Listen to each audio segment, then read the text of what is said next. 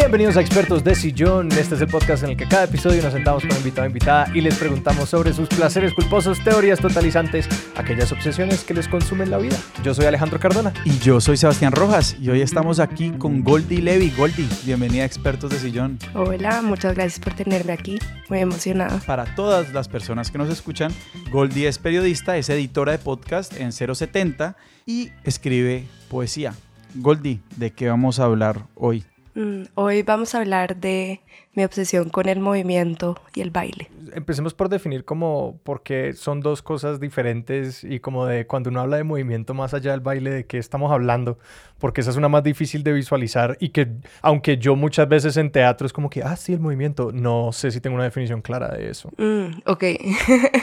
creo, no sé si esta es la definición mundial, pero en mi cabeza la definición o la diferencia está en que el baile o bueno, la danza como tal es una disciplina, es algo para lo que se entrena, eh, pasa dentro de un salón de baile, pasa clases, te enseñan cómo se hace. Siento que el movimiento es algo mucho más libre, mucho más intuitivo, algo con lo que todos los seres humanos nacemos y tenemos la capacidad de hacer. ¿Y tú entraste en esto desde bien pequeña, sí o no? Empecé a bailar, a hacer ballet a los tres años y paré a los 18, pero sí estuve bailando por 15 años de mi vida. Y los tres años suena súper joven, pero también siento que hay como una corriente de personas que empiezan a bailar a una edad muy temprana, especialmente el ballet, porque es una disciplina que más o menos como que es la gente que se engancha a esa edad la que tiene como algún tipo de carrera o algún tipo de longevidad con la disciplina por como el requerimiento físico que tiene. Sí, totalmente. O sea, yo creo que la mayoría de bailarinas que de las que uno escucha empezaron así como a esa edad, 3, 4 años, como las gimnastas, ¿no? Se empiezan demasiado chiquitas para que se te forme el cuerpo de esa manera.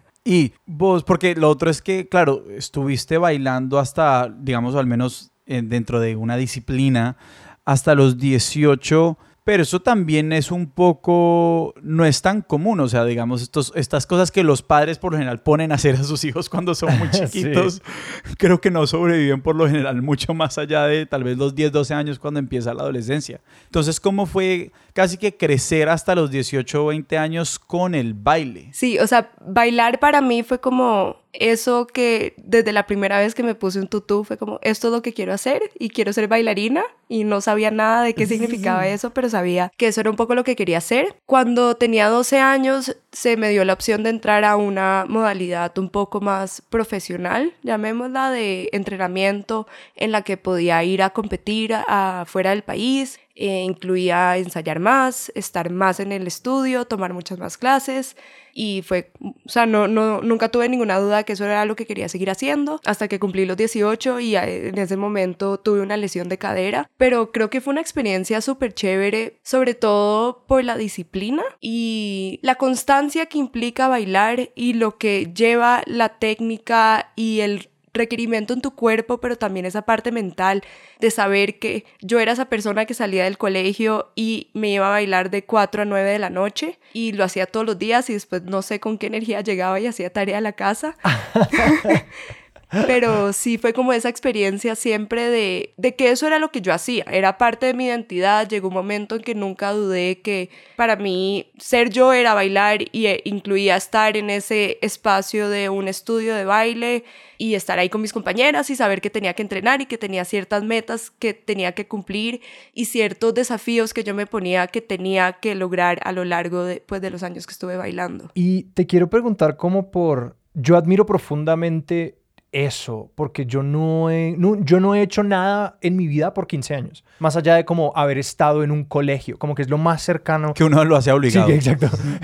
y eso yo no lo escogí realmente. Que me produce muchísima como admiración y curiosidad lo que es como estar en ese espacio y claro, y volviendo la identidad y dar por sentado que uno va a trabajar esta cosa por tanto tiempo y con tanta intensidad. Y te quiero preguntar, ¿cómo, cómo fue de los 3 a los 12? O sea, cómo era existir en ese espacio, cómo se asumía eso como un juego, como una disciplina y quizás cómo fue ese cambio a los 12 de como, bueno, vamos a subirle al enfoque a esto y vamos a ponerle quizás unos objetivos más claros y claro, ir madurando con contigo y con lo que podías ir asumiendo. De los 13 a los 12 años, yo, y incluso hasta después, siempre era, siempre estaba bailando, no era, me recuerdo estar en el colegio sentada como haciendo coreografías con los pies y llegar a la casa y bailar por toda la cocina. Siempre, siempre era lo que estaba haciendo, era lo que estaba pensando. Si no estaba acostada escuchando música, imaginándome un baile en mi cabeza. O me recuerdo muchísimo de ir a ver musicales, obras de teatro, imaginarme como yo quiero estar ahí en ese escenario, tener como esa ansiedad de como quiero estar ahí, no, no, no debería estar aquí sentada viendo, yo quiero estar ahí montada, ¿no? Y siempre yo creo que se sintió como un juego, sí, pero desde niña también entendía que había un nivel técnico al que yo quería llegar, sobre todo porque yo no nací bailarina, digamos, en el sentido de que mi cuerpo, yo no nací con ese talento natural que muchas bailarinas tienen, que nacen con los pies, pies perfectos o con la línea perfecta, las piernas largas, como esas cosas que facilitan un poco el ejercicio del baile y hacen que ciertas cosas sean más fáciles. Yo no era esas personas, yo solo era como de esas niñitas que definitivamente de los 13 a los 12 años era bastante malita, pero era la que sonreía más y la que más lo estaba disfrutando ahí al final, como en la esquinita de atrás que escondían para que no se viera mucho, pero yo la estaba pasando bomba. Entonces, yo creo que con la madurez fui entendiendo que si quería hacer esto tenía que trabajar el doble que mis compañeras que ya habían nacido con esos talentos naturales y que eran bailarinas hermosas y nunca le sentí celos, pero sí entendí como, bueno, esto no me, no me llegó a mí tan fácil, si lo quiero hacer me toca trabajar más fuerte. Entonces, cuando a los 12 años tuve esta oportunidad de entrar a esta compañía y tal, Em, lo que empecé a hacer fue, tenía una relación muy estrecha con una profesora de ballet y ella me dijo como, bueno, ven a las clases de principiante. Aunque tú estés tomando clases más avanzadas, ven a las clases con las niñas de 7 años, yo ya tenía 12 en esa edad, eso se siente como estoy con bebés bailando, pero eso se volvió como parte de mi práctica, siempre estar en el nivel principiante, siempre volver a las raíces, a las bases técnicas que después con la madurez y con la adolescencia eso me empezó a obsesionar y empecé a entender que entre mejor quería ser, más, más tenía que tener más experticia en esas cosas más básicas, en esos niveles que aunque parecían más sencillos, en realidad eran lo más complicado de, de entender. ¿Y cuáles son esas bases técnicas, o sea, como cuáles son los movimientos que uno tiene que hacer de manera repetitiva para tener esa conciencia en el cuerpo, porque siento que cuando hablamos sobre todo de las actividades que, que ponemos a los niños a hacer y que hacen inclusive hasta su adolescencia, siempre pensa, lo pensamos mucho en este tema como de el juego y el como la integralidad de la educación de un niño, ¿no? Pero ¿Cuál fue ese momento en que tú tuviste la conciencia precisamente que tenías que desarrollar una técnica y cuáles son esas técnicas que digamos son la base que toda bailarina, todo bailarín, toda persona que baila debería desarrollar. Ah, y apuntando ahí, o sea, porque yo también quiero preguntar por cómo, claro que se Sebas pregunta por el baile, pero a mí también me produce mucha curiosidad el ballet, porque para mí el ballet es como este género de baile que, eran, que se inventaron como la manera más imposible de moverse. es como que, ¿cómo no se mueven las personas, pero se ve espectacular cuando lo logran? Eso es el ballet. Sí, total hay muchas escuelas de cómo se logra esa técnica y cómo se entrena el cuerpo. O sea, está el ballet ruso, está el ballet eh, francés, está el ballet más contemporáneo, es, está el ballet cubano, o sea, hay como de todo tipo. Para mí, eventualmente el ballet solo se volvió esa base técnica que en realidad pasa mucho eso con, con, las bailarinas en general que no se terminan dedicando al ballet, pero hacen contemporáneo o terminan en musicales de Broadway. O sea, el ballet es como esa base técnica que que le da la forma a tu cuerpo y le enseña a tu cuerpo cómo tienen que ser cierto tipo de movimientos. Entonces, em, está como, en ballet hay un, una parte de todas las clases que es la barra de ballet. Entonces, es una secuencia que tú haces todos los días y esa secuencia va, tiene niveles en las que tú vas avanzando, pero todos los días era, es típico para una bailarina que parte del entrenamiento es hacer la barra de ballet. Y eso tiene varias cosas como el andeor, que es la apertura cómo, eh, cómo giran las caderas para tener, ¿saben cómo las bailarinas se paran como, como patitos que tienen los pies hacia afuera? Bueno, eso en verdad es un montón de entrenamiento que viene desde las caderas hasta, hasta los pies, las rodillas, o sea, todo ese, cómo se coloca esa, esa parte del cuerpo y esa postura en particular en las caderas, lleva un montón de entrenamiento. Luego el propio, cómo se desarrollan los los músculos de los pies para tener una punta bonita. El mismo pie como tal, la forma de tu pie, tú la vas moldeando y puedes irla trabajando a lo largo de los años para que tenga mejor línea. Y ya también después la postura del cuerpo, el torso, los hombros, la espalda, cómo te colocas cómo desde la postura tú después empiezas a desarrollar a partir de tu centro esos movimientos, todo eso viene de la barra de ballet y eso se vuelve como la manera en que tú alineas tus músculos básicamente y de ahí ya empiezas pues después depende del estilo que hagas a romper esas reglas, también cómo se estiran las rodillas, también la parte ya más de flexibilidad, qué tan alto puedes cuando pateas la pierna,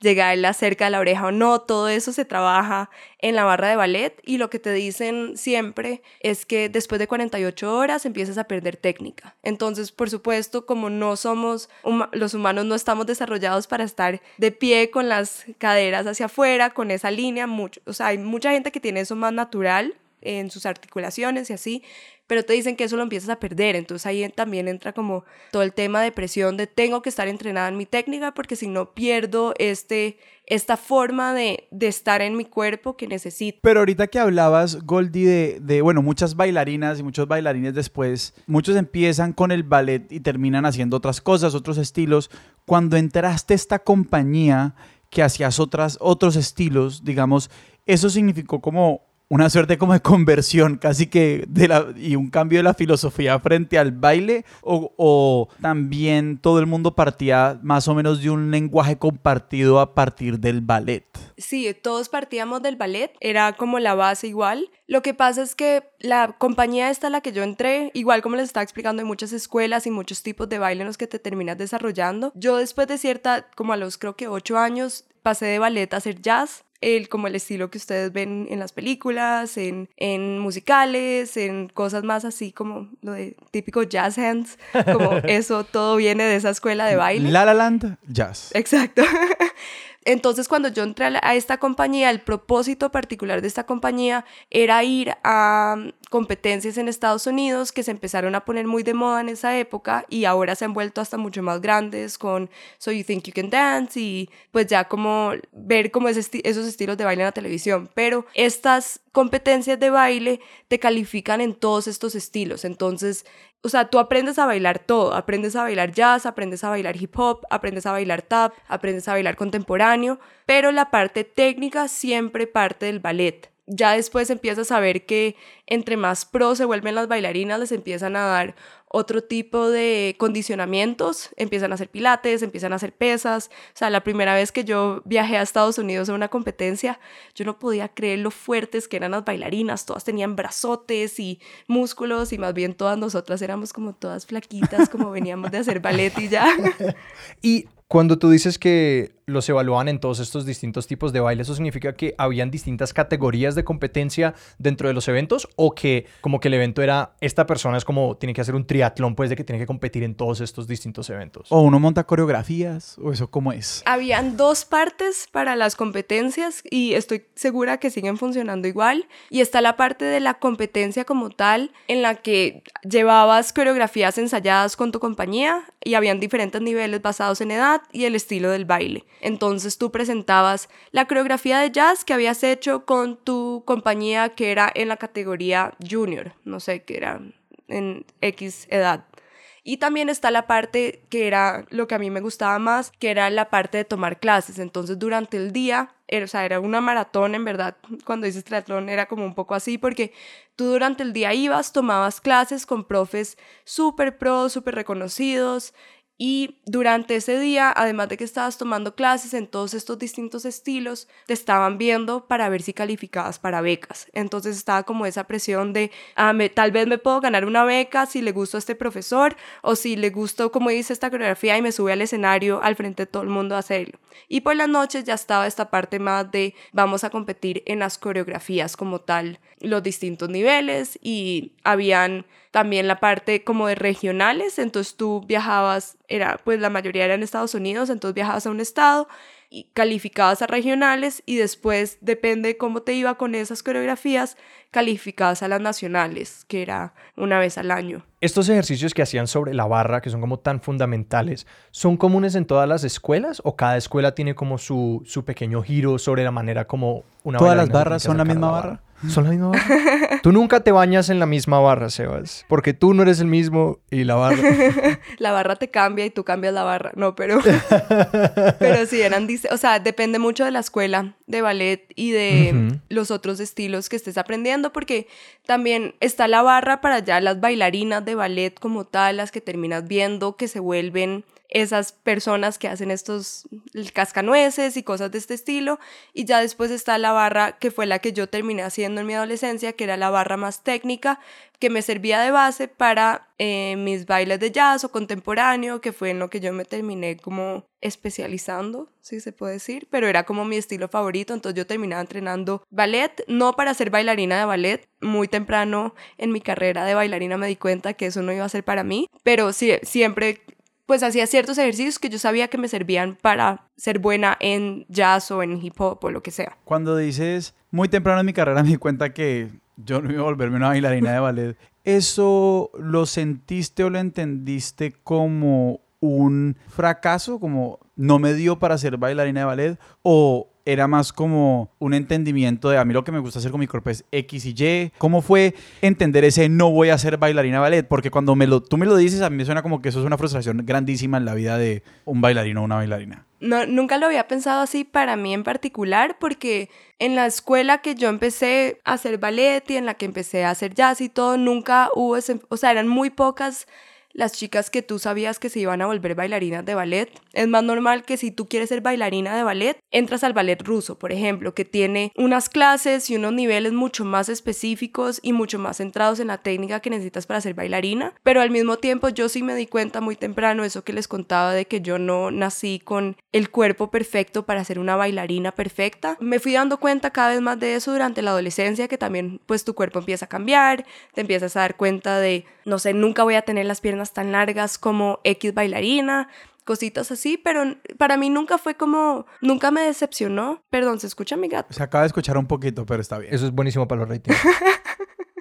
Nunca me decepcionó en particular porque empecé a explorar todos estos otros estilos de baile que me gustaban tanto. Yo creo que por mi personalidad y por el tipo de conexión que yo empecé a establecer con el baile, cada vez una conexión mucho más emocional y mucho más expresiva, me empecé a dar cuenta que el ballet no era para mí, porque también el ballet está lleno de repertorios, que son este estos, estas coreografías que ya están establecidas, entonces tú cuando llegas a cierto nivel quieres poder hacer este repertorio. Y para mí al final eso no se volvió mi interés. Después yo dije, no, yo quiero explorar este movimiento extraño con esta música toda loca. Y eso fue como lo que me empezó a llamar más la atención. Empecé a, a sentir tanta esa emocionalidad en el baile que empecé a, mm, pues sí, no a sentir el ballet como, al- como este sueño que, que no logré, digamos. Sí. Como que había tanto por explorar, y como- pues a tanto que bailar que el ballet sencillamente fue como el punto de partida o que si esto fuera atletismo es como sencillamente, bueno, esto es trotar, esto es correr y hay mil otras cosas que se agarran de eso como fundamento y que aún puedo disfrutar. Exacto. Y además yo siempre fui super nerd, entonces desde que pude empecé a leer de baile también y empecé a aprender de como todas estas bailarinas como Martha Graham, estas bailarinas que venían con propuestas mucho más contemporáneas, que estaban en New York en los,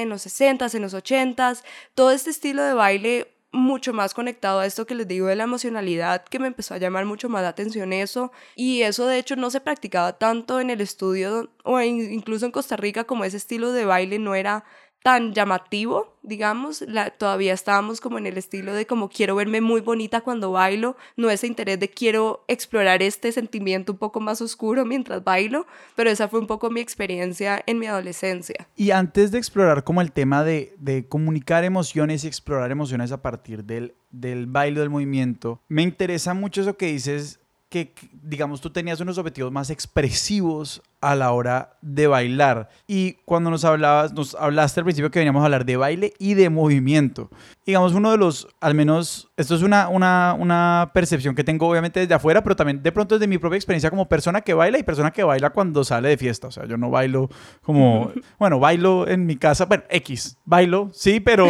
no soy, o sea, lo que estoy tratando de comunicar es que no soy bailarín eh, y no tengo ninguna aproximación ni siquiera semi-profesional. Pero a mí me enseñaron a bailar, pues esto es una cosa que es muy normal, a mí me enseñaron a bailar mis tías y me enseñaron a, que había tres, cuatro movimientos o lo que, es, o lo que sea. Y obviamente pues uno mejora cuando empieza como a salir de fiesta, pero siempre ha sido muy difícil y de hecho ahora me pasa más pues que, que no salgo solamente como a bailar salsa. Me cuesta mucho trabajo pasar de, de ese entorno como o de esa modalidad más prescriptiva en la que yo ya siento, me siento muy bien porque manejo los tres movimientos y manejo las reglas y sé los parámetros para moverse entre comillas bien a la libertad del movimiento. Y yo quisiera saber cómo claro. fue ese tránsito para ti. Bueno, yo creo que ahí, no sé si quieran entrar a esto ahorita, pero yo creo que yo empecé a descubrir el movimiento como tal una vez que dejé de bailar, después de que tuve mi lesión, después de que yo sentí que me tenía que dejar de llamar bailarina como tal y empecé a moverme más hacia me quiero mover, como ese simple sentimiento de hay algo en mí que todavía dice necesito moverme a pesar de que no tenga el entrenamiento de la barra de ballet, a pesar de que no pueda hacer las cosas que en un momento pude hacer. Entonces, esa emocionalidad y esa búsqueda en el baile sí empezó desde mi adolescencia porque pues esto marcó mucho mi vida en el baile y fue que mi papá murió cuando yo tenía 12 y con la muerte de mi papá el baile se volvió como mi lugar de sanación y como este lugar donde yo me iba y me clavaba a bailar tantas horas y sentí que a partir de eso pues pude sanar muchísimo de mi duelo que no pude sanar de otras no que no pude sanar de otras maneras, sino que no sabía expresar de otras maneras. Entonces el baile se volvió ese espacio donde yo iba, le daba todo, sudaba, si me enojaba podía bailar y concentrarme en eso, entonces se volvió también como ese espacio seguro. Entonces ahí creo que empecé como a conectar esta parte tan importante de las emociones con el baile, pero todavía tenía mucha de esa presión de voy a competir, tengo que lograr hacer el, el triple giro y tengo que poder hacer este tipo de giros y saltos y cosas más técnicas que necesito que mi cuerpo pueda hacer. Entonces todavía en mi adolescencia, aunque sentía esa conexión emocional y muchas veces yo solía quedarme después de las clases a solamente bailar como improvisar y hacer como más freestyle simplemente porque lo necesitaba emocionalmente. Siempre había como un juez interno de aunque estás improvisando no lo estás haciendo tan bien y ya cuando pues ya ah, después de mi, mi lesión y todo ya esa parte mucho más de necesito encontrar libertad en el movimiento y está bien solo bailar en mi casa sin, sin, sin, sin técnica, o sea, sin como todas estas ideas que venía cargando de ser una bailarina, entre comillas. Cuando nos, nos cuentas de la, de la muerte de tu papá y nos dices, yo empecé como ese, el baile se volvió ese espacio seguro eh, para mí y para, pues para ti y para explorar eh, esas emociones. ¿Cuándo o cómo fue darte cuenta de, como por decirlo así, la amplitud del registro emocional que se podía lograr con el baile? Pues porque usaste, creo que dijiste sacar, y, creo que pues es una imagen a la que yo también voy de como moverse y bailar simplemente como para liberar, como para soltar cosas que uno, una, como está esta idea, claro, de la tensión que se suelta. Pero se me ocurre que eso es como un solo tipo de cosas que se puede hacer al momento de bailar. Me ocurre que uno puede como elaborar, reflexionar, que uno puede literalmente transformar los significados o las cosas que uno está pensando respecto a algo. O sea, ¿cómo fue que a través de tu cuerpo o cómo fue darse cuenta de como todas las cosas que podías hacer en términos de como procesamiento emocional a raíz de tu cuerpo? Creo que empezó sobre todo no tanto cuando empecé a bailar, sino cuando empecé a interesarme en la coreografía y empezar a ya armar el baile, que siento que es un ejercicio muy parecido a escribir en que vas agarrando como piezas de movimientos y los pones en una oración y empiezas a armar frases a través del baile. Creo que ahí fue cuando yo empecé a darme cuenta como, hmm, hay esto adentro mío y quiere estar en esta frase de movimiento, como esto es lo que se siente natural y empecé a sentir esa correlación entre sentimiento y movimiento. Entonces, fue por ahí un poco. También cuando empecé a descubrir un poco más el estilo contemporáneo, que es un estilo un poco más un poco más libre, un poco más emocional. Además, usaba música que mm, apelaba mucho a mis sentimientos, que era una música, tal vez estaba también yo en mi época como más emo en esa época. De hecho, vamos a tener que parar y explicar qué es danza contemporánea, pues porque decir danza contemporánea, pues no, o sea, el, el nombre del estilo no comunica absolutamente nada.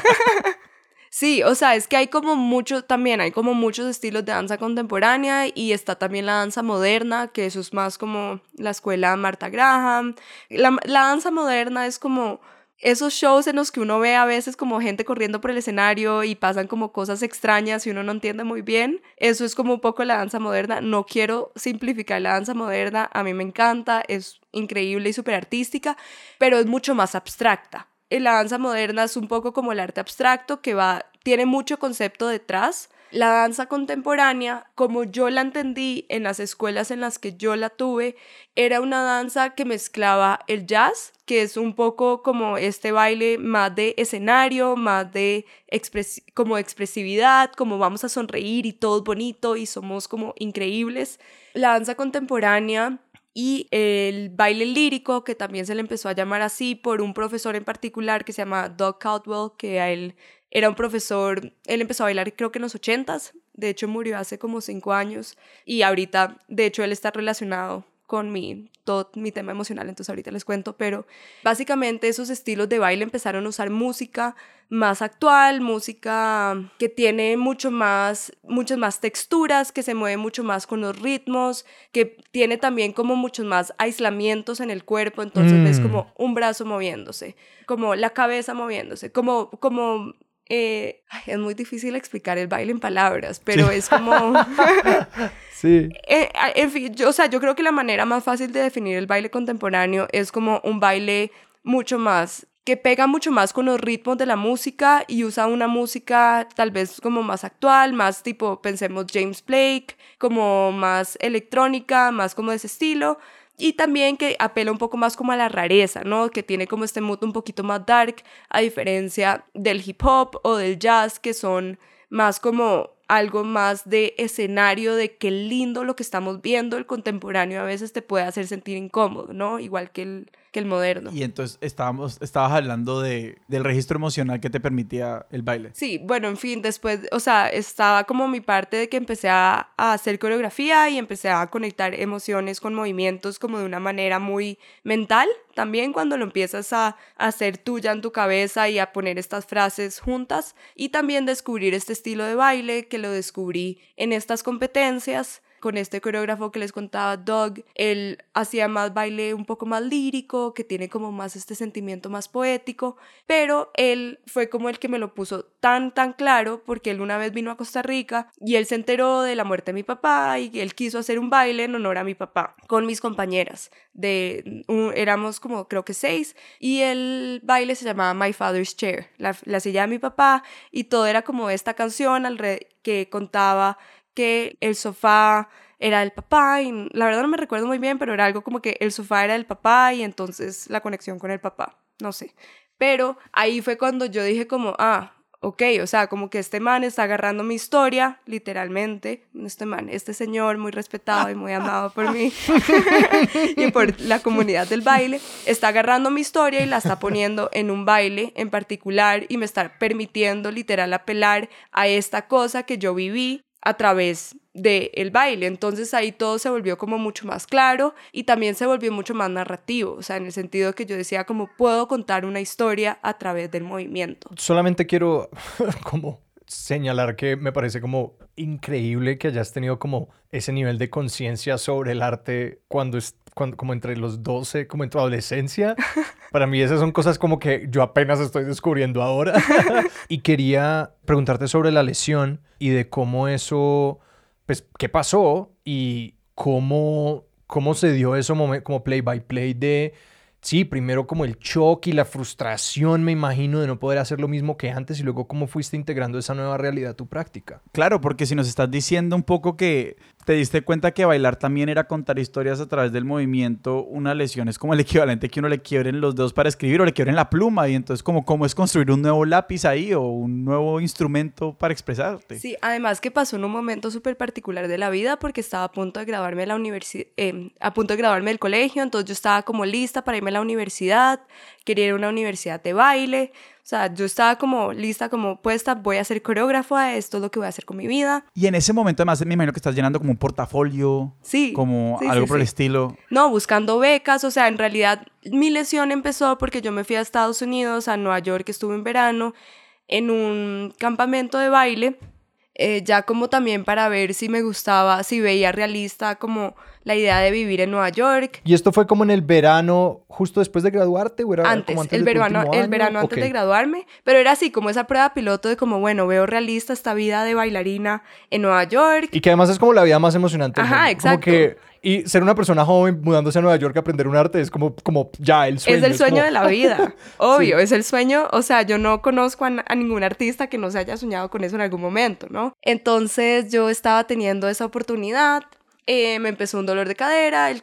típica negación de cualquier atleta o cualquier persona que dice, "Ah, se me va a pasar. Se me va a pasar y así estuve unos meses. Eh, regresé de Nueva York sintiéndome súper mal de la cadera, pero no sabía que era la cadera, era como, me dolía como la pierna, porque además a los 18 años jamás piensas que te va a doler la cadera. Y bueno, entonces yo regresé, estuve, me mandaron a hacer reposo, entonces todo empezó que reposo un mes, no se me quitaba el dolor, reposo dos meses, y así estuve casi seis meses en los que me estuvieron luego revisando a ver qué tenía, eh, muchísimos doctores, muchísimas como sesiones de, de fisioterapia, eh, todas ese, como todo ese proceso de lesión.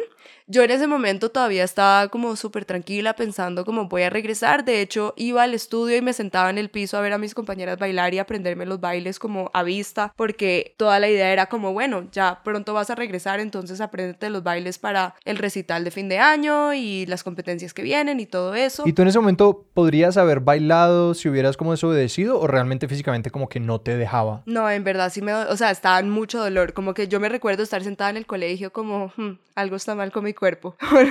yo no puedo estar aquí sentada en clases tanto rato. Entonces pasó eso, después de como seis meses finalmente, bueno, mi lesión empezó como en agosto, fue en abril del año siguiente que me operaron. Y después de la operación, la idea igual era como, bueno, puedes seguir bailando, pero ya cuando yo vi que a mí me tenían que operar, yo como, bueno, toca cambiar un poco planes de vida porque no puedo pensarme irme a una escuela de baile sin haberme, sin haber entrenado. O sea, es que eso era lo que yo estaba pensando en el momento. Si en 48 horas pierdes la, tier- la Exacto, técnica. o sea, no me puedo ir sin entrenamiento. Y bueno, entonces fue como un poco eso. Después de la operación estuve tres meses en muletas. Fue como los últimos meses de colegio en esa situación. Y en, esa transición escogí irme a una universidad. Tuve el privilegio de estudiar en Estados Unidos eh, con una beca y bueno, dije como me voy a una universidad de artes performáticas igual, como a ver qué hago. Terminé estudiando escritura, entonces nada que ver con, con bailar, pero entonces sí, ya ahí como que cuando ya me operaron y todo, sí empezó a entrar como la depresión y empezó a entrar este sentimiento de como, bueno, todo lo que me imaginé en mi vida, todo por lo que venía trabajando todo este tiempo no va a pasar. Entonces tengo que empezar a asumir esa pérdida de alguna manera u otra, tengo que empezar a encontrarme y ver qué otras cosas soy capaz de hacer, porque además el tema con bailar y hacer algo tanto tiempo en tu vida es que no sabes qué más puedes hacer. Y yo ahora, incluso en ese momento, siento que a pesar de como la depresión, que además, o sea, físicamente y químicamente el hecho de dejar de moverte te produce ahí como unos efectos depresivos, también empecé como a descubrir como, wow, uno, nunca me había visto un show, senta- o sea, nunca me había binge un show en mi vida y fue como, ¿qué? La gente hace esto, como La que gente ve se televisión. sienta a Sí, ver sí, sí, tele sí, sí. por horas, sí, ver televisión. Eso me voló la cabeza, o sea, eso fue como el primer descubrimiento de ser humano normal, que fue como, wow. Sí, como bienvenida a ser uno de nosotros que ve los olímpicos sentado en un sillón. Exacto. como- Es que pasar de entrenar que 4 o 6 horas al día a no moverte. Exacto, y además que me habían operado, estuve en reposo mucho tiempo, entonces fue como eso. Además, mis amigas del colegio siempre se recuerdan que empecé a cocinar un montón, entonces todos los días llevaba como cupcakes y brownies y cosas así, porque obviamente estaba muerta del aburrimiento y empecé a hacer un montón de cosas como distintas, pero creo que ahí empecé a ver también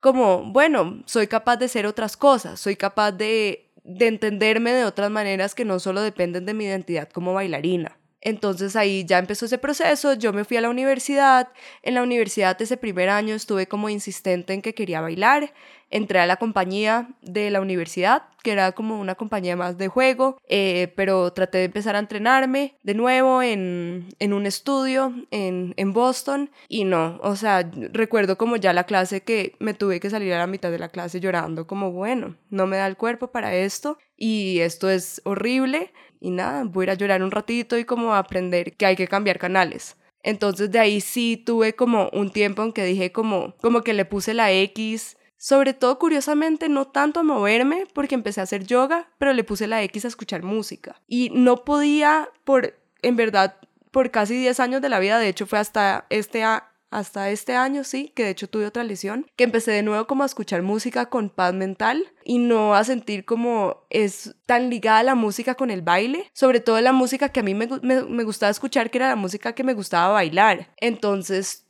tuve como que también alejarme muchísimo de eso por un tiempo y como darme mi identidad de bailarina y empezar a escribir y empezar a... Me metí en periodismo, me metí en cosas que no tenían nada que ver con el baile por mucho tiempo y dejar de asumir esa idea como del movimiento hasta que poco a poco fui recuperándola y también volviendo a sanar como eso. Y escuchar música en ese momento no era como, no sé, yo me lo imagino como este ejercicio, en mi experiencia personal, también yo tenía un, desde que dejé como de cantar para, pues,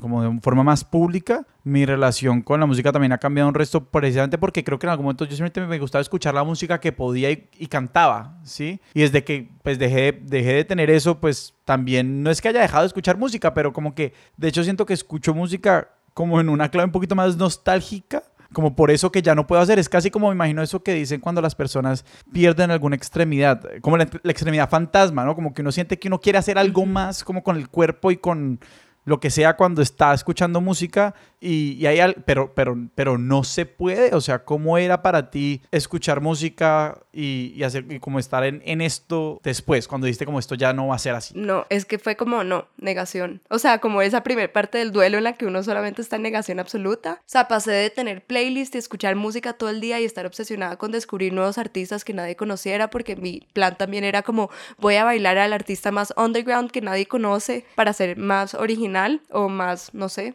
más lo que sea. Pero bueno, pasé como de eso a no querer escuchar música del todo. De hecho, solamente por muchísimo tiempo escuchaba música instrumental como lo-fi hip hop para estudiar y ya, o sea, dejé como de tener conexión absoluta con la música. Y sí, era como ese sentimiento de no puedo escuchar esto porque cada vez que escucho esta música que me gusta, me recuerdo de la coreografía que bailé o me recuerdo de este baile que quería hacer y me duele y no puedo, o sea, era como una negación por muchísimo tiempo, ya después obviamente empezar a salir de fiesta, empezar a como asumir el baile en otros espacios y la música en otros espacios, también me ayudó a como bueno, todo está bien, o sea, no, no tengo que salir y bailar en una fiesta como si fuera, estuviera en un escenario, puedo bailar con una persona normal en una fiesta y, y todo bien y disfrutarme eso. Hablemos entonces del movimiento, porque suena que este es más o menos el momento en el que eso va entrando en tu vida, de que esa definición del baile o de lo que tú hacías, pues sí, que pasa de ser bailarina a ser alguien que se mueve. ¿En qué espacios te empezaste a encontrar con eso? ¿Cómo fue? Y suena que el yoga fue como una de esas primeras instancias. Sí, empecé a hacer yoga en la universidad, pero al principio era más como, como necesito hacer ejercicio. Era más este tema. Hacia el final de la universidad hice una certificación de yoga, solo para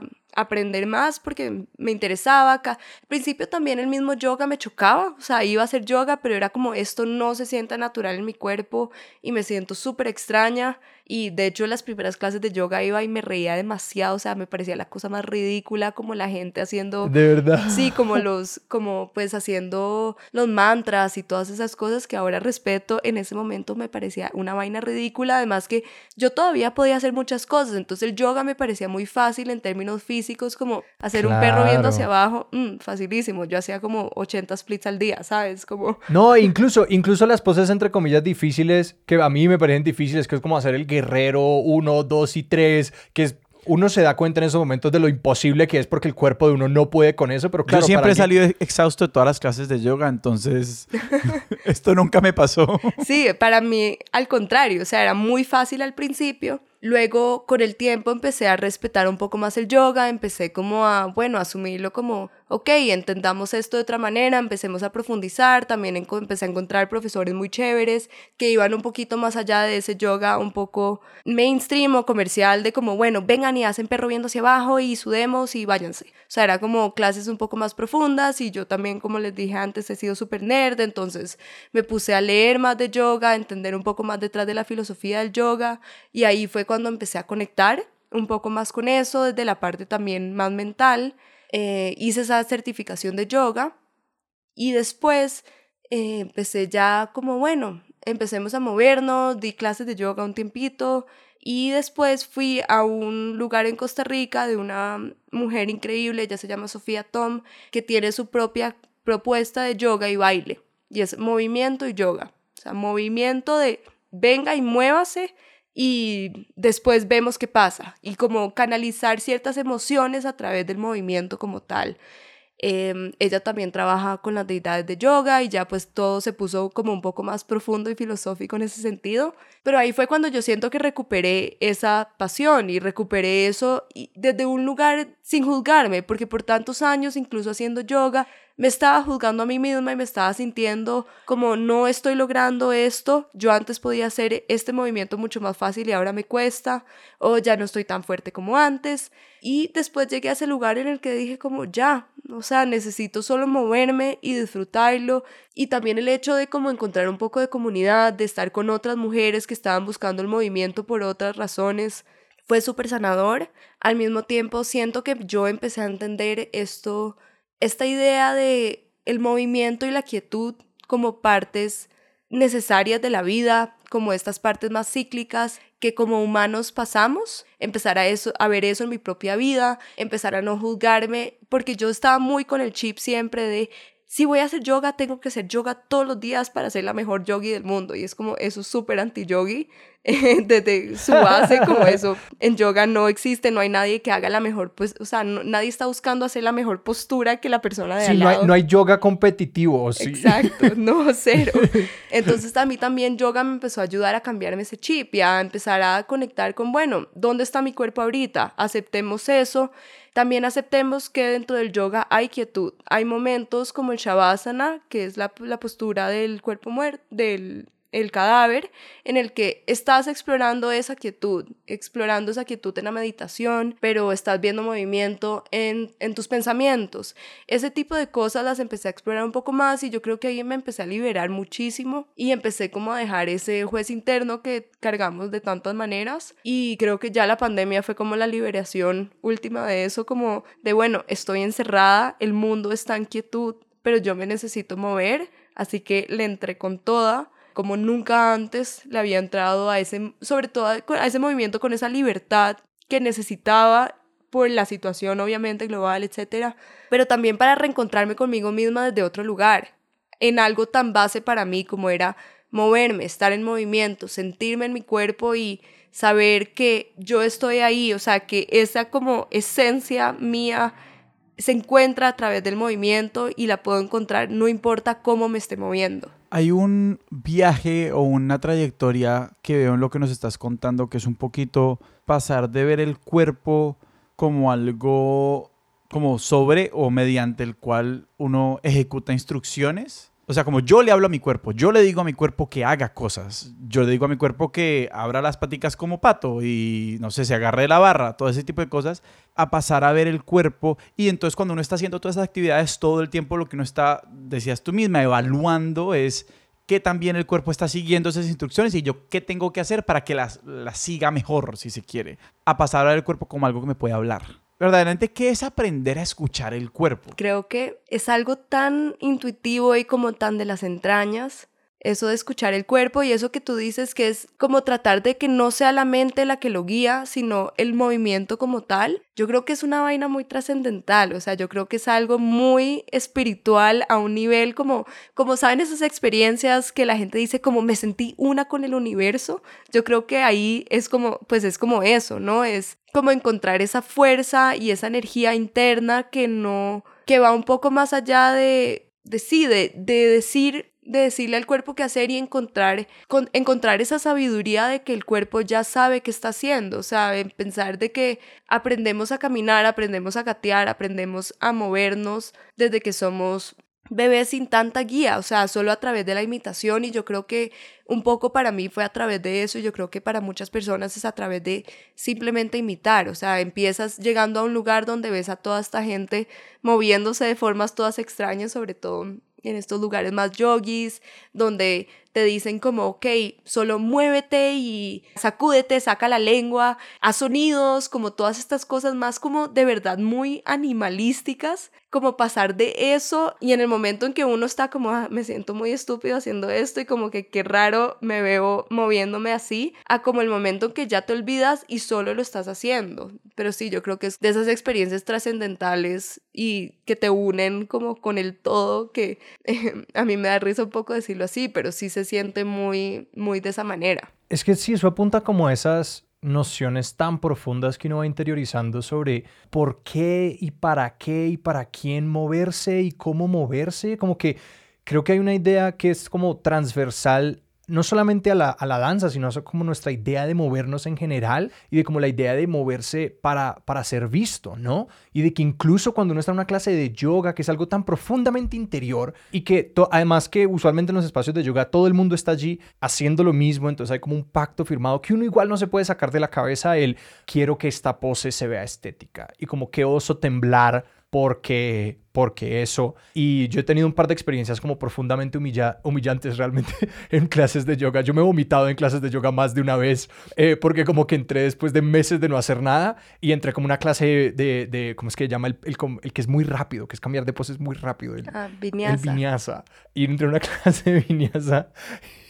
me dio una pálida horrible y tuve que salir a vomitarme. Pero que uno está aferrado a esta idea de que el movimiento tiene que ser algo lindo o estético, lo que sea que eso significa, y que eso restringe mucho no solamente el rango de las cosas que hacemos, sino el rango de la manera como tenemos esa experiencia de movernos y el permiso que nos damos para hacer muchas cosas en eso. Sí, total. O sea, yo creo que eso va tanto con como los, los ideales de belleza y los estándares de cómo debemos ser al final de cuentas en la sociedad. Por ejemplo, cuando empecé a eso que decía Sebastián de que meten a los niños a clases a hacer cierta cosa, pero no se espera que vayan a crecer a hacer, algo. Y estas ideas de ser algo y de terminan reflejándose en cómo nos movemos por la vida, ¿no? Y cómo escogemos dar estos pasos en nuestras trayectorias individuales con ciertas de si quiero ser periodista, entonces tengo que hacer estos pasos para ser periodista, cuando cada vez nos damos cuenta que no hay caminos trazados en realidad y creo que en la adultez una de las cosas que yo más me he dado cuenta es que nadie en verdad sabe qué está haciendo. Todo el mundo está improvisando. Total, y yo creo que eso tiene que ver tanto con el baile y con encontrar esa libertad que no, o sea, que he encontrado pues obviamente a través del movimiento, pero un poco también más en mi vida después de vivir por tantos años con estas ideas de tengo que seguir estos pasos, tengo que tener cierto nivel técnico, hay que como pues sí, estos caminos que uno cree que ya están trazados, pero en realidad no. Entonces, creo que es como interesante a la larga reflexionar que cómo nos movemos por la vida también puede estar tan ligado a las convenciones sociales como no, y con estas ideas de cómo queremos que nos vean o no. Y yo creo que encontrar esa libertad en un espacio seguro como es un estudio de yoga donde te puedes mover como sea, te puedes ir y vomitar y regresar y nadie te va a decir mucho, como que además de como, hey, ¿estás bien? Sí, son muy amorosas. Eh, siempre me ha ido muy bien después de volver. Sí, es que eso, yo creo que eso también fue chévere, como encontrar esos espacios en los que nadie está esperando cierta aptitud tuya más que lo que más que lo que tú internamente sientas. Sí, y como la disposición de estar abierto a tener, como estar allí e intentarlo y hacerlo al nivel de comodidad de uno. Quería atar esto a una pregunta que es un poco por cuál es la respuesta hoy en día del baile a esto, porque pues hay tantos niveles diferentes en las que el baile... Como el baile como disciplina, estás preguntando. Sí, del baile como disciplina desde las distintas escuelas, porque también algo curioso de tu trayectoria es que siento que empezaste como en la forma de danza más absolutamente prescriptiva, es como que el ballet tiene un rigor increíble y son, claro, desde la primera posición a segunda posición, que, que eso no se encuentra en otras formas de baile. Y, y estás en este otro polo de cómo intentar entender el movimiento desde lo más amplio y de cómo eso nos afecta. ¿Cuál es un poco como la manera como los coreógrafos hoy en día o las bailarinas hoy en día asumen esa sí, como ese reto de intentar ir más allá de las ideas que tenemos ahora de qué significa bailar, qué significa moverse, cómo están, no sé si, no sé si sigues mucho la escena del baile, pero cómo se intentan responder esas preguntas hoy en día. El baile ha crecido tanto en los últimos 10 años, de hecho desde que yo dejé bailar con las redes sociales se ha transformado tanto y eso siempre me ha parecido súper curioso en el sentido de que ahora te están viendo muchas más personas y te puedes exponer mucho más como bailarín que antes y además que el baile se ha vuelto mucho más popular, o sea, algo como So You Think You Can Dance, ese programa en Estados Unidos hizo del baile un boom,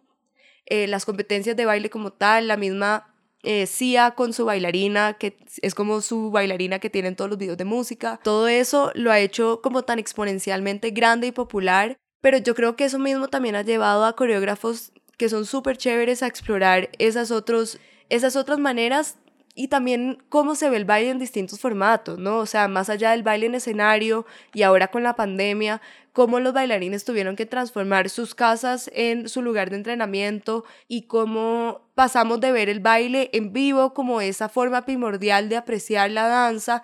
igual que el teatro, ahora a vamos a ver cómo se presenta el baile a través del video y vamos a hacer distintos recitales y de hecho tenía una amiga que me contaba que su primer recital, ella está estudiando baile, su primer recital en la universidad fue en un escenario sin público y lo que estaban era haciendo un streaming. Entonces creo que esas nociones también por la situación en la que hemos estado pasando a nivel global y lo que eso ha implicado en las artes escénicas ha llevado a la gente también a cuestionarse un poquito eso y creo que cada vez más va a tocar salirse de esas líneas de el baile prescriptivo y encontrar estos nuevos formatos porque así también lo exige el mundo en el que estamos viviendo, ¿no? Y esta, y esta relación que hablabas como de mm, el baile, bueno, o el movimiento como, como esta esfera no tan prescriptiva en la que, claro, el punto simplemente es moverse eh, de manera de, de, soltar cosas, de... Esto que decías como que uno a veces se siente ridículo haciéndolo, como que no hay reglas. ¿De qué forma ha reflejado eso tal vez en tu trabajo ya como periodista y en tu forma de escribir, o sea, como este de que no, las reglas no importan tanto y todo el mundo está improvisando de cierta forma todo el tiempo, ¿cómo afecta la manera en la que piensas editorialmente, en la que cubres algo, en la que piensas en lo que, lo que está pasando en el mundo? Creo que hay dos cosas interesantes que de hecho estaba pensando mucho. La primera es que 100% estoy demasiado guiada por la emocionalidad, o sea, eso que me mueve las entrañas es definitivamente lo que periodísticamente quiero cubrir, sobre todo desde los podcasts y los podcasts en su poder de apelar a la emocionalidad y llegarle al oído de las personas. Esto lo hablo mucho, pero sí, como si algo me mueve emocionalmente, tengo que irme por ahí. No importa, después veo como la parte más lógica y eso ha ido muy en contrario a mi vida y esta obsesión con la técnica que tuve por tanto tiempo, porque creo que con el podcast mi trayecto ha sido al revés. Empecé como, bueno, contemos historias y después vemos cómo es esto de usar el micrófono y la grabadora y cómo se edita, eh, que todavía es algo que sigo aprendiendo y que creo que el formato de podcast también nos permite como ir descubriendo esto sin tanto sin tanta prescripción, ¿no? De cómo se tienen que hacer las cosas. Entonces yo creo que ha sido chévere como también dejar un poco de juzgarme tanto y, y, salirme un poquito de estas ideas del canon, de lo que tiene que ser, porque lo, creo que pasa lo mismo cuando decides que quieres escribir y está como el canon encima tuyo, como, ah, ok, tienes que ser como estos grandes escritores y es como, no, en realidad ya también por mucho tiempo no quería escribir porque me daba miedo no llegar a escribir los grandes poemas de mi generación y en verdad fue como, también fue un día de despertarme y decir como esto es ridículo, o sea, no voy a vivir toda mi vida pensando que no voy a escribir como alguien más y voy a dejar de escribir por eso, o sea, no, creo que al final es como crear por crear, ¿no? Y yo creo que eso es lo que termina motivando a personas, asumo que como ustedes también, que terminan haciendo estas cosas más por amor y por, por el simple hecho de que nos hace sentir bien, ¿no? El resultado después termina siendo lo que salga, o sea, lo que orgánicamente se, ojalá sea algo chévere, ¿no? Pero, pero creo que es más como disfrutarse el proceso. Y en ese sentido, ¿cómo el baile, porque eso es lo otro de tu escritura, cómo el baile, cómo tu baile o, tu idea del movimiento, es que no sé ya si estamos hablando de baile o de movimientos, los dos al tiempo, ¿cómo se parecen a tu poesía? A mí la poesía me cuesta mucho, porque precisamente siento que, como por un lado entiendo que es algo muy libre, pero siempre me ha parecido algo como súper rígido, que yo sé que esto es como la antítesis de lo que es, pero, pero pues uno tiene las ideas que tiene, veces muy... como, como ¿Cómo tu baile se comunica con tu poesía? Yo creo que siempre se ha sentido como un ejercicio mental parecido, Para mí, armar una coreografía y poner esas frases juntas, cuando fluye se siente como escribir en cursiva, ¿saben? Como que todo va como fluyendo y siento que la poesía es algo parecido en el sentido de que en el proceso yo al final termino escribiendo lo que sea, lo que salga, como en este modo de escritura libre, de solo voy a escribir y muchas veces también me pongo a moverme y estoy haciendo esta práctica que suelo hacer en las mañanas de movimiento y después es como, ah, quiero escribir esto y paro y escribo y después vuelvo a bailar y es como una mezcla ahí como toda extraña, pero termino escribiendo sin pensar mucho en el resultado final ya después llega ese proceso que es el que más me cuesta y a veces por eso siento que no avanzo a veces con la poesía de sentarme y editarme, que ahí sí entra como la parte más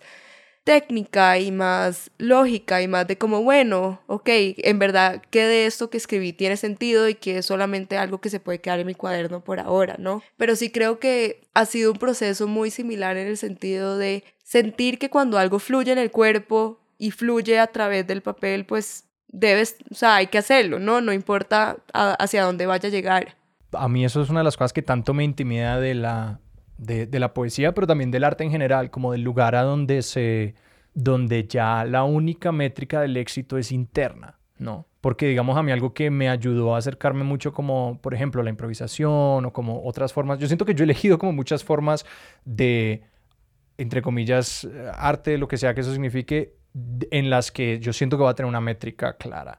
y que a mí todavía me intimida enormemente, pues ese ejercicio, como de, no, esto es creerle al cuerpo y esto se siente bien y creo que es algo como de sencillamente de hacerlo y de uno ir viendo como de qué es la cosa que va reflejando algo con lo que uno se siente contento en el momento y después de un tiempo y no tengo ni idea por un lado, ya como que llegué a un punto, no quiero decir que no me importa porque obviamente me importa el resultado final, pero siento que la escritura y sobre todo la poesía es algo como tan fugaz también, es como que te llega, lo escribes, lo editas, claro, pero después termina no sintiéndose parte de ti, o sea, por lo menos esa ha sido mi experiencia personal, es como, después yo veo y yo como, wow, yo escribí esto, ah, qué chévere. Ah, sí, sí, sí. como olvidar también eso, yo creo que despegarme un poquito de ese final o lo que vaya a llegar a ser ese, poesía, ese poema, me ha ayudado un montón a simplemente hacerlo, porque antes, como les decía, estaba tan apegada a estas ideas del canon y con, el, con la poesía sí, no hay como manera de medirlo, o sea, yo ya me di cuenta que hay gente que le va a gustar y se va a sentir identificada y hay gente que no y, y, y ya, o sea, siento que no, al final esa no es mi, mi, intención, ¿no? No lo estoy haciendo para gustarle a alguien, así como otras cosas de mi trabajo las estoy haciendo para apelar a ciertas audiencias y uno lo hace como con esa mentalidad. La poesía es algo que todavía, por lo menos en este momento de mi vida, quiero mantener como algo muy mío, entonces no estoy buscando eso, entonces sí, yo creo que también ha sido como como abrazar un poquito más ese sentimiento de, bueno, lo voy a hacer por mí y, y ya, o sea, no importa, como no importa a dónde vaya. Goldie, ¿cuál es tu práctica del movimiento hoy en día? Porque pues nos has contado de cómo sí, de, pues hiciste el yoga, has estado en unas clases, pero es decir, ¿cómo has llegado a integrar eso a una práctica diaria cuando pues me imagino que tu trabajo te quita un montón de tiempo, es difícil ir a clases especialmente este último año. ¿Cómo te has asegurado de que eso siga siendo parte? ¿Cómo se te da? ¿Cómo te mueves? ¿Cómo me muevo ahora? Bueno, en la pandemia pasó como el sueño de lo que siempre quería que pasara, que era como volverme esa persona que se levanta a las 7 de la mañana y hace yoga y medita. Y en la pandemia pasó y fue como, wow, esto es increíble. También tengo estos momentos en los que se siente más intuitivo solo moverme como yo quiera entonces tengo días en los que hago una práctica o sigo una clase online y eso es lo que hago. Y hay otros días en los que digo, hoy voy a moverme como quiera, voy a escribir al lado y hay días en los que en verdad no me quiero mover del todo y hago como ejercicios todos ricos de yoga, gym, que es como me voy a poner en una posición súper cómoda hoy y voy a hacer esto por 10 minutos. y eso es lo que hago. También he sido mucho más respetuosa con los tiempos, sabiendo que hay días que puedo practicar hora y media y son días increíbles y me siento genial conmigo misma. Y hay días que no me da el tiempo y son 10 minutos de estirar y eso es lo que es. Entonces creo que también ha sido ese proceso de de bueno, se hace lo que se puede, pero siendo así respetuosa de que necesito ese momento al día en la que me doy eso eh, con rigurosidad,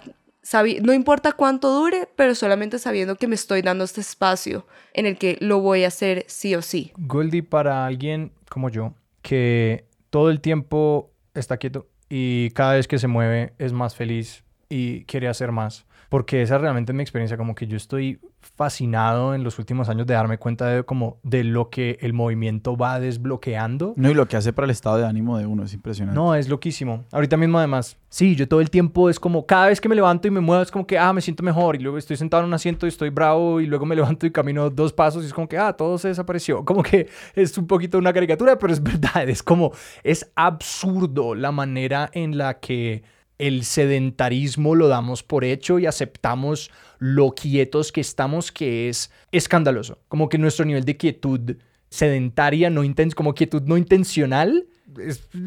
tenaz, es lo peor. ¿Qué, ¿Qué puedo hacer, Goldie? Para mí, para los oyentes que les interesa cómo profundizar en estas prácticas, ¿a, ¿a, dónde vamos? ¿Cómo podemos empezar? Bueno, yo creo que lo primero, y esto es algo que yo trato de aplicar conmigo misma, es que entre menos me quiero mover, entre más no sé, triste o lo que sea, cualquier em, emoción, cualquier tono emocional en el que esté que no me quiera mover, esa es como la pista de como, oh, hay que moverse y hay que obligarse a hacerlo, aunque en el principio se va a sentir mal. Eso yo creo que es como la primera pista, sobre todo eso que dices, entre más quietos estamos, es peor y lo hemos normalizado. Yo creo que ahí eso es como la pista, yo creo que también a veces sobrevaloramos lo que es el movimiento, entonces eso de que tengo que hacer una clase de una hora de yoga con esta super profesora. Es como, no, a veces es, si tienes un espacio en tu casa, abrir tu mat y moverte como nazca, funciona perfectamente. Eh, muchas veces solamente sentarse a respirar, ver que nace a través del de la respiración, o sea, dejar que la respiración sea esa guía para después ver qué nos está pidiendo el cuerpo, es muy chévere. Además, hoy en día hay mil clases em, en YouTube de yoga, de todos los estilos de yoga del mundo, hay clases de movimiento, también hay un, como una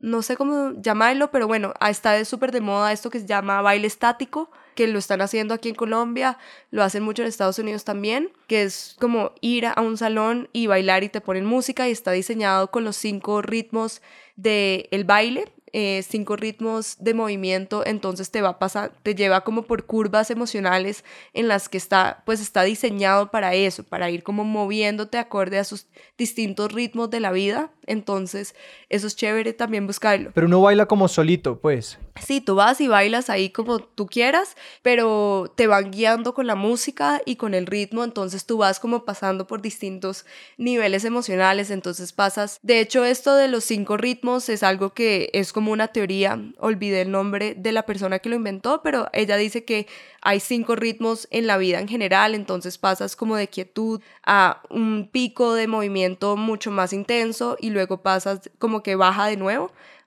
Olvidé bien como cuáles son los cinco ritmos, pero es chévere buscar eso. Y bueno, te mueven por esos cinco ritmos, tú vas bailando ahí, vas como sintiendo y eventualmente te sales de tu cabeza y logras llegar a ese momento como de en verdad de sentirte súper estático y súper eufórico y después te bajan y es como súper chévere. Entonces nada, yo creo que la invitación es como moverse, también salir a caminar, buscar movimiento también en otros aspectos de la vida, ¿no? Viajar, eh, salir de la casa, sentir o sea, no, no ver el movimiento solamente como este espacio en el que hacemos ejercicio físico, sino también de qué manera nos podemos mover emocional y mentalmente. Hace poco una amiga me contó que ella a veces sencillamente ponía música en la sala y se ponía a bailar como una manera de hacer ejercicio y para mí fue como tan, como yo no sabía que eso era una opción. yo no sabía que nos dejaban hacer eso. Goldie, muchísimas gracias. Muchísimas gracias, Goldie. No, gracias a ustedes. Goldie, si alguien te quiere seguir a ti o a tus proyectos en redes, ¿a dónde los podemos apuntar? Los podcasts que publico están en 070, eh, entonces pueden seguir las redes de 070, pueden seguir el canal de 070 Podcast y mi Instagram es goldsan, G-O-L-D-S-A-N-N.